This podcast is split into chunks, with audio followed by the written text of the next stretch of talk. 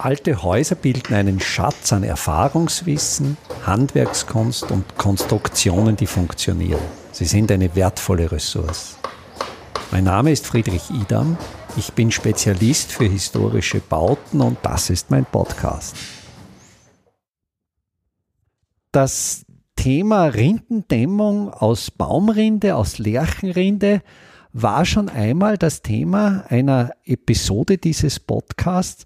Ich habe damals mit Günter Kein die physiologischen Grundlagen, wie Rinde funktioniert, wie die Qualitäten von Baumrinde sind, gesprochen und Günter Kein hat uns damals erzählt, wie er eben aus diesem Abfallmaterial Lerchenrindengranulat einen Dämmstoff entwickelt hat.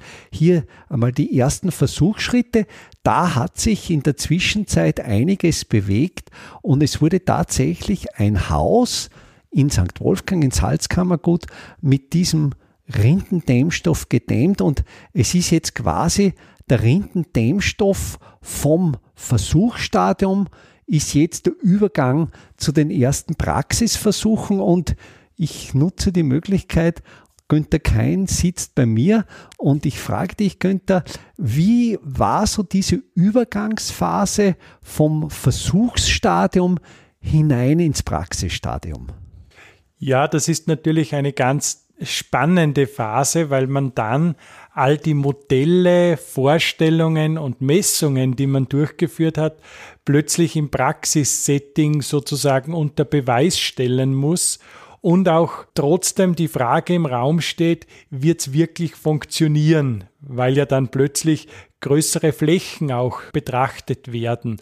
Und somit war es zum einen Freude, die Möglichkeit zu haben, dieses Material sozusagen real life zur Anwendung zu bringen, gleichzeitig aber auch eine gewisse Aufregung, wird es unerwartete Probleme geben. Und da ist ja vielleicht, wenn wir noch einen Schritt zurückgehen, geht es ja auch um die Produktion. Im, Im Versuchsstadium hast du diese Platten in relativ kleiner Stückzahl produziert. Für dieses Projekt musste ja jetzt eine größere Zahl Platten produziert werden. Unter welchen Bedingungen wurde produziert oder ist es gelungen, die Produktion schon zu professionalisieren? Konntest du hier in dem Bereich auch neue Erfahrungen sammeln? Naja, sowohl als auch. Ich bin da sehr froh, dass mein ehemaliger Student Bernhard Lienbacher, der in Salzburg die Firma Bark Insulation betreibt. Das werde ich in den äh, Show Notes verlinken. Bitte, ja. Er produziert vor allem, sage ich mal, Designobjekte aus Rindengranulaten, hat aber eine großformatige Presse, auf der wir diese Platten produzieren konnten. Nach wie vor natürlich in, in Handarbeitsprozessen, aber wie gesagt in größeren Formaten. Und das war durchaus herausfordernd, weil man natürlich viel Materialvolumen zu handeln hatte. Und es gab auch produktionstechnische Herausforderungen, dass man in der Heizpresse, also ich muss dazu sagen, dass das Rindengranulat wird beleimt und die Klebstoffe brauchen zur Reaktion Wärme. Und nachdem wir jetzt relativ große Dicken, also 8 cm dicke Platten gepresst haben, war es zum Beispiel eine große Herausforderung, die Reaktionswärme ins Platteninnere zu bringen, weil das Rindengranulat so gut dämmt und Wärme speichert. Das heißt, für uns war es dann erforderlich, die Klebstoffchemie zu verändern, um die Reaktionsgeschwindigkeit anzupassen. Ansonsten hätten wir Presszeiten von einer Stunde in etwa gehabt. Jetzt hast du erzählt, es werden größerformatige Platten. Und da ist auch die Frage, wie groß sind die? Du sagst 8 cm stark. Ja. Und wir haben uns dann entschieden, um, um auch die Verschnitte zu reduzieren, dass wir in sehr passgenauen Pressrahmen gearbeitet haben und das Plattenformat war 50 mal 80 Zentimeter. Das heißt noch nicht die Industrieformate, sondern ein Format, das dann so auch am Gebäude zum Einsatz kam. Der betreuende Architekt, mit, also mit ihm zusammen haben wir die, die Gliederung der Dämmplatten abgestimmt, weil sie ja in diesem bei diesem speziellen Projekt in St. Wolfgang bleibt ja die Dämmung sichtig, also wird nicht verputzt. Und somit ist die Gliederung der Platten auch Gestaltungselement. Und es war natürlich verschnittoptimiert. Natürlich, ja. Also auch hier, das darf man gar nicht unterschätzen, denn es sind wertvolle Rohstoffe, die im Fall der Rinde spannenderweise jetzt auch plötzlich einen Preis haben. Also in der Vergangenheit kostete Rinde nichts. Auch das hat sich geändert. Und so ist es hier einfach auch ökonomisch und ökologisch sinnvoll, Verschnitte zu reduzieren. Jetzt äh, noch eine Frage zum Verkleben. Wir haben uns ja in der ersten Episode über dieses Rindenplatten-Thema auch über die Möglichkeiten der Verklebung der Klebstoffe unterhalten. Ich werde auch in den Shownotes zu dieser ersten Episode verlinken. Und da haben wir diskutiert, mit welchen Möglichkeiten kann man jetzt diese Rindenpartikel verkleben. Und du hast einerseits gesagt, ja, es gab eben Versuche mit, mit klassischen Kunstharzleimen. Mhm dass man ja bei einer ökologischen Dämmung noch nicht als das Optimum betrachten kann. Und hast damals erzählt von der Möglichkeit der Tanninvernetzung. Ja. Also mit einem Holzinhaltsstoff. Wie weit war es jetzt bei diesen Prototypen? Hast du da schon mit der Tanninvernetzung gearbeitet oder noch mit klassischen Klebstoffen? Ja, danke. Äh, leider haben wir hier noch mit den klassischen Harzen gearbeitet Ganz schlichtweg, weil wir es uns nicht getraut haben, die Tannine zum Einsatz zu bringen, weil dort trotzdem noch ja, manche prozesstechnische Probleme bestehen, die man im Labor recht gut beherrscht, die man aber in so einem größeren Prozess dann als Unsicherheit betrachten muss. Und ja, es war einfach die Herausforderung, in relativ kurzer Zeit die Platten auf die Baustelle bringen zu können und so die pragmatische Entscheidung mal bei dem Bewerten zu bleiben.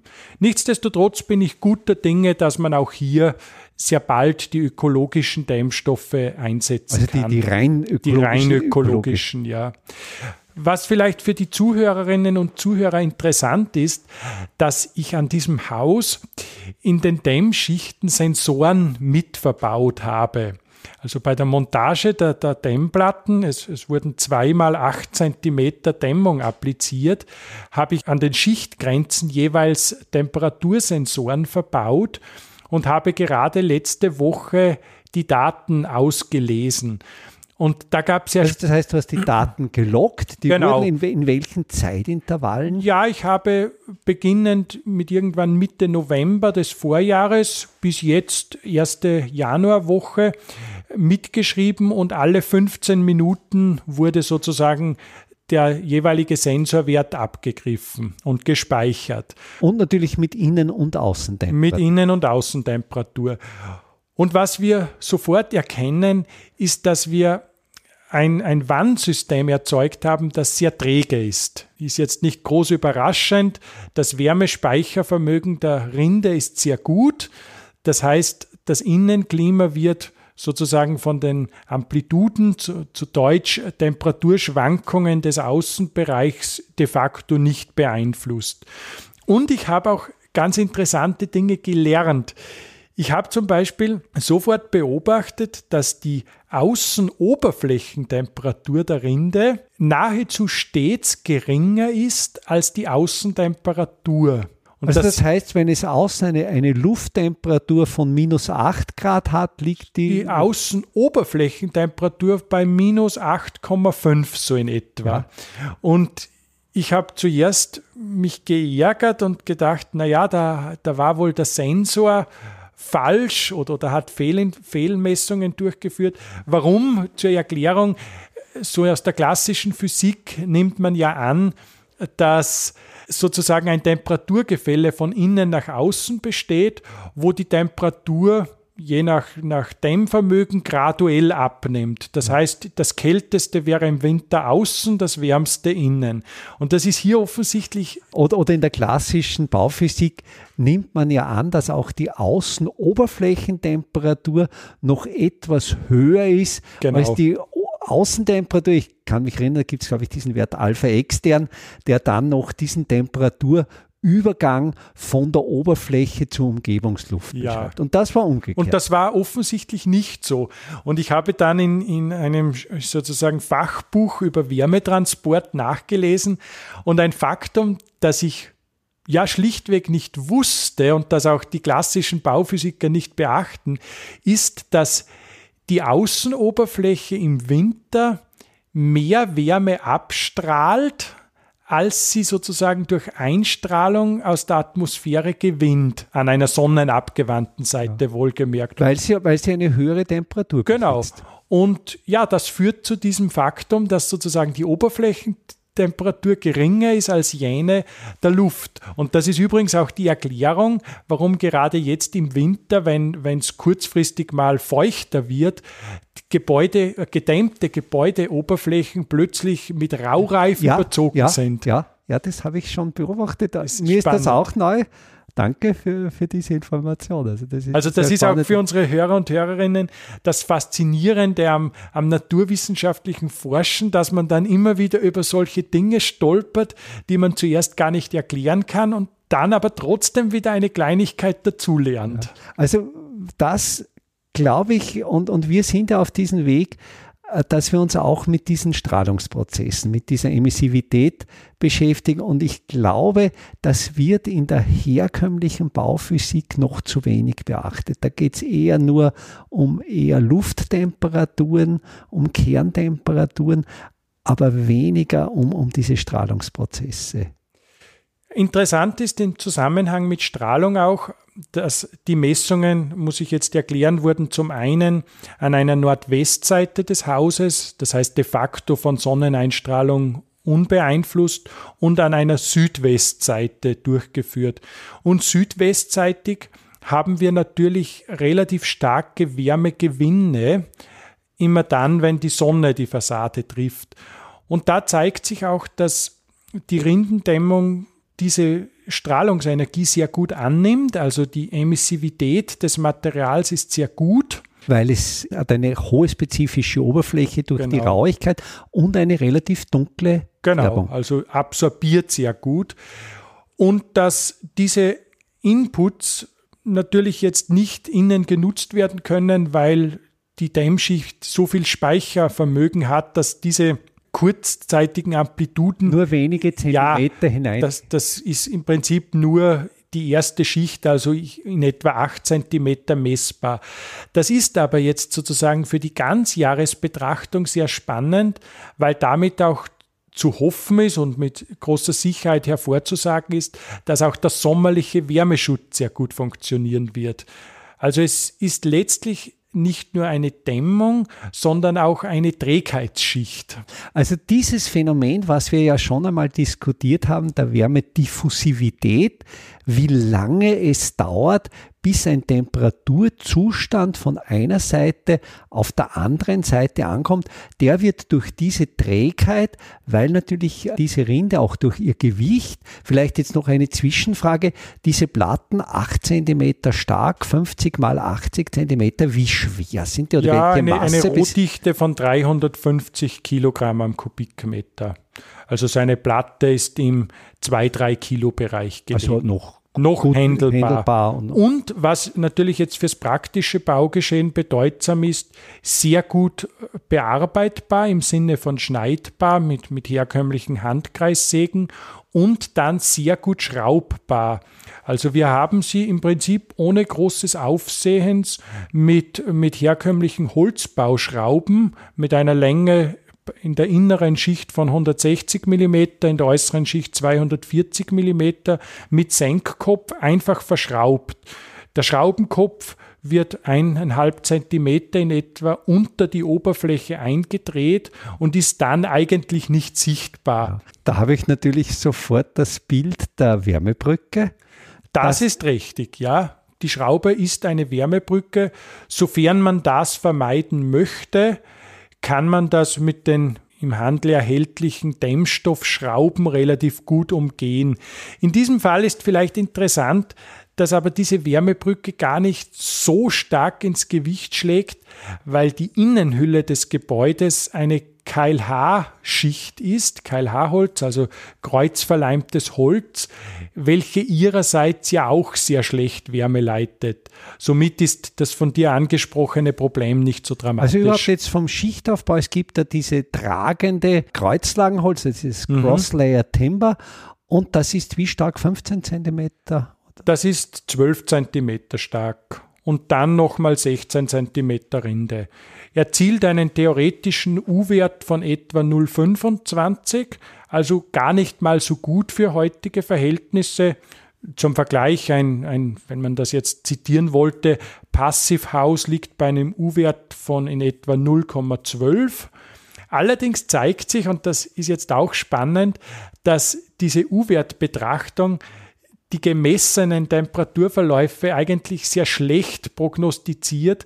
Das heißt, bei Systemen, die ein derartig hohes Wärmespeichervermögen haben, braucht es unbedingt instationäre Berechnungsmodelle. Weil natürlich diese U-Wertberechnung davon ausgeht, dass es innen und außen konstant dieselbe Temperatur, dass es konstant dasselbe Temperaturgefälle gibt, was natürlich in der Realität nicht der Fall ist und diese gut wärmespeichernden Systeme eben genau das Potenzial des Ausgleichs haben, dass sie quasi, wie du gesagt hast, sie nehmen an der Südwestseite die Sonnenstrahlung auf, speichern das in der äußersten Schicht ein. Das ist zwar momentan nicht wirksam, kann aber Stunden später, wenn draußen die Sonne nicht mehr scheint, dazu führen, dass es viel länger dauert, bis die Wärme von innen nach außen wandert. In der Datenanalyse kann man ja dann sehr schön sehen, wenn man diese Temperaturkurven nämlich analysiert, wie sie gegeneinander schwingen, kann man sehr gut zeigen, von wo eigentlich die Energie wegfließt. Und da sieht man genau das von dir Gesagte, dass man zum Beispiel nach einem sonnigen Nachmittag kaum Energiefluss von innen nach außen betrachtet, sondern dass eigentlich Energiefluss aus dem Wärmespeicher Rindendämmung nach außen stattfindet. Ja, und diese, Weil ja da das größere Temperaturgefälle genau. ist. Ist ja vom Wärmespeicher nach außen das größte Temperaturgefälle und so wird der Strom stattfinden und nicht von innen zum Speicher jetzt in der äußeren? Nur minimalst, gewisse Differenzen gibt es. Und genau diese Effekte werden jetzt in einer U-Wert-Betrachtung nicht berücksichtigt. Und ich werde dann auch auswerten, um, um diese Größenordnung beschreiben zu können. Das kann ich jetzt noch gar nicht sagen, ob dieser Effekt sozusagen längere Zeit hinweg maßgeblich ist. Ich vermute schon. Und machst du auch hier eine Gesamtjahresenergiebilanz? Also vergleichst du die Messwerte mit der tatsächlich im Gebäude verbrauchten Energie? Gibt es da auch noch eine Möglichkeit, wie ja. du diese Ergebnisse äh, validieren kannst? Das wird in einem zweiten Schritt dann angegangen. Ich muss das natürlich mit dem Gebäudeeigentümer absprechen. Es war jetzt ja eine glückliche Situation, dass das Gebäude wegen Corona drei Wochen nicht vermietet war und sozusagen diese Sensoren nehmen dann doch einiges an Platz ein. Das störte sozusagen niemand. Das, was du jetzt ansprichst, erfordert natürlich einen neuen Messaufbau und ich hoffe, dass wir das aber noch machen können. Und du hast auf alle Fälle geplant, über ein Jahr das System zu betrachten, wie in den unterschiedlichen jahreszeitlichen Situationen dieser Dämmstoff tatsächlich reagiert. Ja, in der jetzigen Situation ist es leider dort nicht möglich, durchgehend zu messen, aber ich möchte dann im Sommer, wenn es richtig heiß ist, nochmal eine Sequenz fahren, um sozusagen dann die zweiten maßgeblichen Klimarandbedingungen zu messen. Also du betrachtest es in, den Extrem in, genau. in der extremen Wintersituation, ja, genau. in der extremen Sommersituation. Und nachdem hier die, die Physik relativ einfach ist, kann man ja auch aus dem Verhalten in der kalten Jahreszeit relativ gut darauf schließen, was bei umgekehrter Temperaturlage passiert. Jetzt noch eine Frage, ist vielleicht ein bisschen ein Springen zwischen den Themen. Wir sind einerseits immer bei diesen physikalischen Themen und dann bei dieser ganz praktischen Montage. Wenn ich dich richtig verstanden habe, hast du zwei Schichten zu jeweils acht Zentimetern montiert. Wurden die Platten mit versetzten Stößen montiert? Ja, genau, weil wir in dieser simplen Produktionsmethode jetzt nicht die Möglichkeit hatten, Nut-Federprofile auszuführen. Somit sind die Stöße natürlich in ihrer thermischen Qualität etwas minderwertiger als die Fläche und der versetzte Stoß, wie du sagst, kompensiert das in gewisser Weise. Was vielleicht aber trotzdem auch interessant ist, Systeme, wie, wie wir es vorliegen haben in diesem Fall, sind viel weniger sensibel auf diese Schwachstellen, ich nenne sie mal unter Anführungszeichen Schwachstellen wie eine Schraube, ein Plattenstoß, weil die Trägheit des Systems diese kleinen Wärmebrücken überkompensiert. Das heißt, es fließt, wenn jetzt über die Schraube Temperatur abfließt, kommt quasi aus dem Temperaturspeicher, aus dem Kern der ganzen Platte so viel, damit dieser kleine lokale Fluss eigentlich abgefedert, abgedämpft wird. Exakt. Und es haben natürlich auch Systeme, deren U-Wert, sage ich mal, gering ist, aber nicht extrem gering, viel weniger Anfälligkeit für diese Schwachstellen, weil natürlich der Wärmefluss sich trotzdem über die Fläche besser aufteilt und sich nicht auf diese unter Anführungszeichen Stellen oder Schwachstellen konzentriert. Jetzt drängt sich mir ein Bild auf, ich habe ja in einer der vorigen Episoden so ein paar Gedanken formuliert zu dieser mittleren Technologie, also ja. diese Intermediate Technology. Und da sind wir ja letztlich auch wieder bei einer mittleren Technologie. Ja. Wir sind bei einer Technologie, die eben nicht Hightech ist, die nicht so hochsensibel ist. Und ich glaube, auch das ist eine Stärke der mittleren Technologie, dieses Fehlertolerante und eins natürlich auch in der Produktion. Das heißt, du konntest mit deinem Projektpartner einen Dämmstoff in Kleinserie produzieren. Ja. Du brauchst keine industriellen Anlagen, du brauchst Anlagen mittlerer Größe, die eigentlich in jeder Tischlerei zur Verfügung stehen. Und ich kann mich erinnern, in, ein, in, der, in dieser ersten Episode über die Rindendämmung haben wir auch über die Möglichkeit gesprochen der Eigenproduktion. Also das, mhm. das Dämmstoff zu machen und ich glaube, seit dieser Episode damals, ich glaube, die war noch vor dem Rohstoffmangel, der sich durch die Covid-Krise. Ja, denke. Ja, wenn wir das jetzt betrachten, dass es ja gerade in der Jahreswende 2021, 2022 es ja in manchen Bereichen im Bausektor relativ schwierig war, an gewisse Rohstoffe, an gewisse Halbfertigfabrikate zu kommen, dass hier natürlich die Möglichkeit, dass man solche Dämmstoffe selber produziert, eine ganz neue Bedeutung bekommt. Ja, und auch vielleicht die Tatsache, dass im Moment in diesem von mir beschriebenen Prozess die Arbeitszeit der wertvollste Input ist. Das ist einerseits für uns jetzt als Produzierende ein Problem, weil, weil es den Rohstoff äh, teuer macht, ist aber gleichzeitig das Potenzial, Arbeitskraft zum Beispiel von Seiten des Bauherrn, der Bauherrin selber einzubringen. Und ich denke, solche Herstellprozesse, wo man Input leisten kann, wo, wo die Prozesstechnologie einfach ist, können vielleicht gerade in einer Zeit, wo, wo manches schwer zu, zu kaufen oder zu bekommen ist, vielleicht auch in einer Zeit, in die wir vielleicht gehen, wo die wirtschaftlichen Rahmenbedingungen schwieriger sind, vielleicht sind dann solche Settings sehr erfolgsversprechend. Und, und noch ein Gedanke, wo du gemeint hast, Intermediate Technology nicht ausgereizt. Es scheint auch so zu sein, dass ausgereizte Technologie im Sinne von hochoptimierte Technologie immer auch den Nachteil mitbringt, dass sie anfällig wird. Und gerade beim Bauwerk, einem langlebigen Objekt, das sehr wechselnden Nutzungsszenarien ausgesetzt ist, vielleicht ist dort genau diese Intermediate Technology ein Erfolgsfaktor weil eben die Lebensdauer äh, signifikant verlängert wird. Ja. Ich habe jetzt noch einen Gedanken zu dieser Plattenproduktion. Es mögen sich jetzt manche Hörer denken, ja, gut und schön, das wird mit einer Heizpresse, wie es in einer Tischlerei üblich ist, produziert, aber so etwas habe ich nicht. Kann man da jetzt noch einen Schritt Richtung einfach gehen und wir haben ja auch in, in der letzten Episode schon darüber geredet, ob man nicht auch Stampfmischungen mhm, herstellen mhm, könnte. Also wir haben damals gesprochen, Rindenpartikel mit Lehm ja. zu mischen und, und in eine Schalung einzustampfen.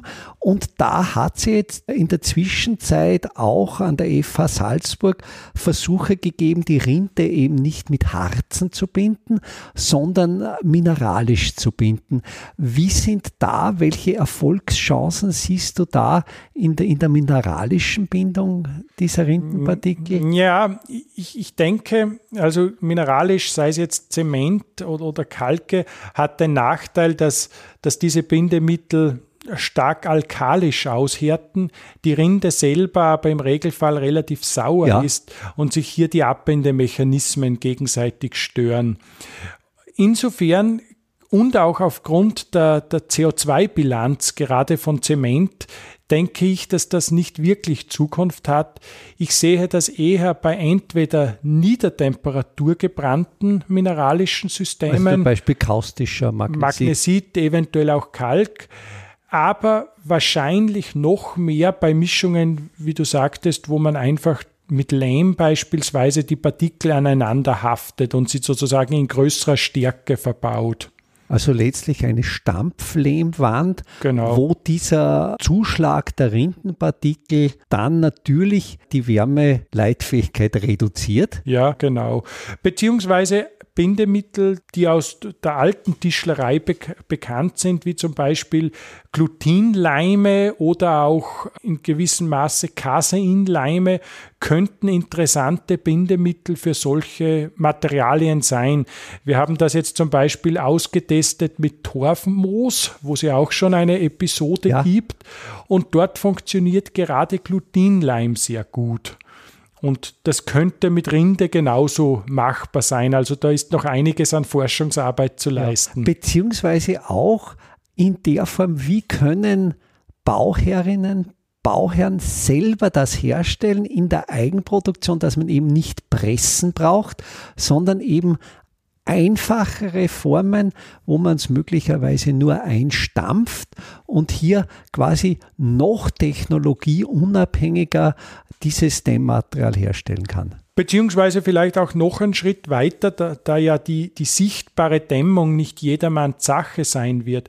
Wenn ich jetzt angenommen ohnehin eine, eine Lerchenschalung außen einplane, spricht ja nichts dagegen, auch Rindenpartikel als Dämmung einzuschütten in einem ja. Hohlraum, was nämlich dann zusätzlich die Prozessenergie fürs Plattenpressen einspart. Also auch hier sind wirklich Low-Tech-Ansätze vielleicht ein Erfolgsfaktor. Entscheidend jetzt ist einmal, dass wir oder du in dieser Versuchsphase einmal sichere, valide Daten gewinnst, um einfach zu zeigen, dass das, was im Labor prognostiziert wurde, dann auch in der baupraktischen Verwendung dieses Produkts eintritt. So ist es. Danke. Vielen Dank. Einfache, aber schlaue Handwerkstechniken können Sie jetzt auch in der Praxis erlernen.